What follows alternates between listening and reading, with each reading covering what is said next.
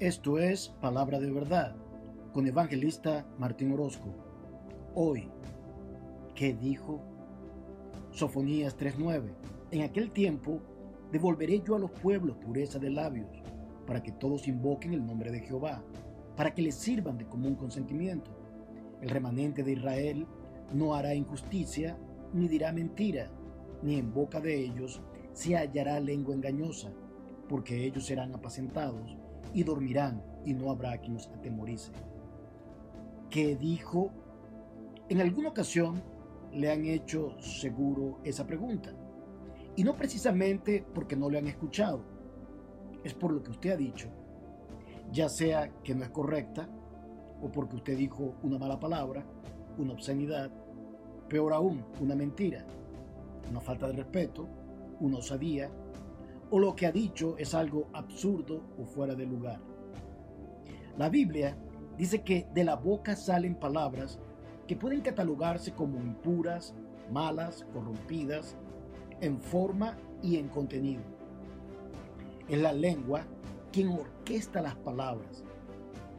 La Biblia dice que la lengua es un miembro pequeño, pero se jacta de grandes cosas. He aquí cuán grande voz que enciende un pequeño fuego.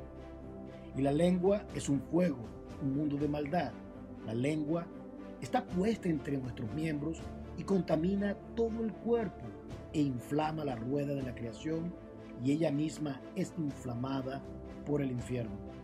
Porque toda naturaleza de bestias, de aves y de serpientes y de seres del mar se doma y ha sido domada por la naturaleza humana. Pero ningún hombre puede domar la lengua, que es un mal que no puede ser refrenado, llena de veneno mortal. Con ella bendecimos al Dios y Padre, y con ella maldecimos a los hombres que están hechos a la semejanza de Dios. De una misma boca procede bendición y maldición. Hermanos míos, esto no debe ser así. Pero no solamente la lengua. La lengua es movida por el corazón. El corazón es que origina las palabras del hombre. Jesucristo dijo, el hombre bueno, del buen tesoro de su corazón, saca lo que es bueno, y el hombre malo, del mal tesoro, saca lo que es malo, porque de la abundancia del corazón habla su boca. Jesucristo también enseñó que cada palabra que sale de la boca se dará cuenta. Mateo 12:36. Mas yo os digo que de toda palabra ociosa que hablen los hombres, de ella darán cuenta en el día del juicio. Porque por tus palabras serás justificado y por tus palabras serás condenado. En este versículo en Sofonías, Dios promete una lengua purificada al pueblo de Israel, como una señal de aquellos que viven en su gracia y servicio.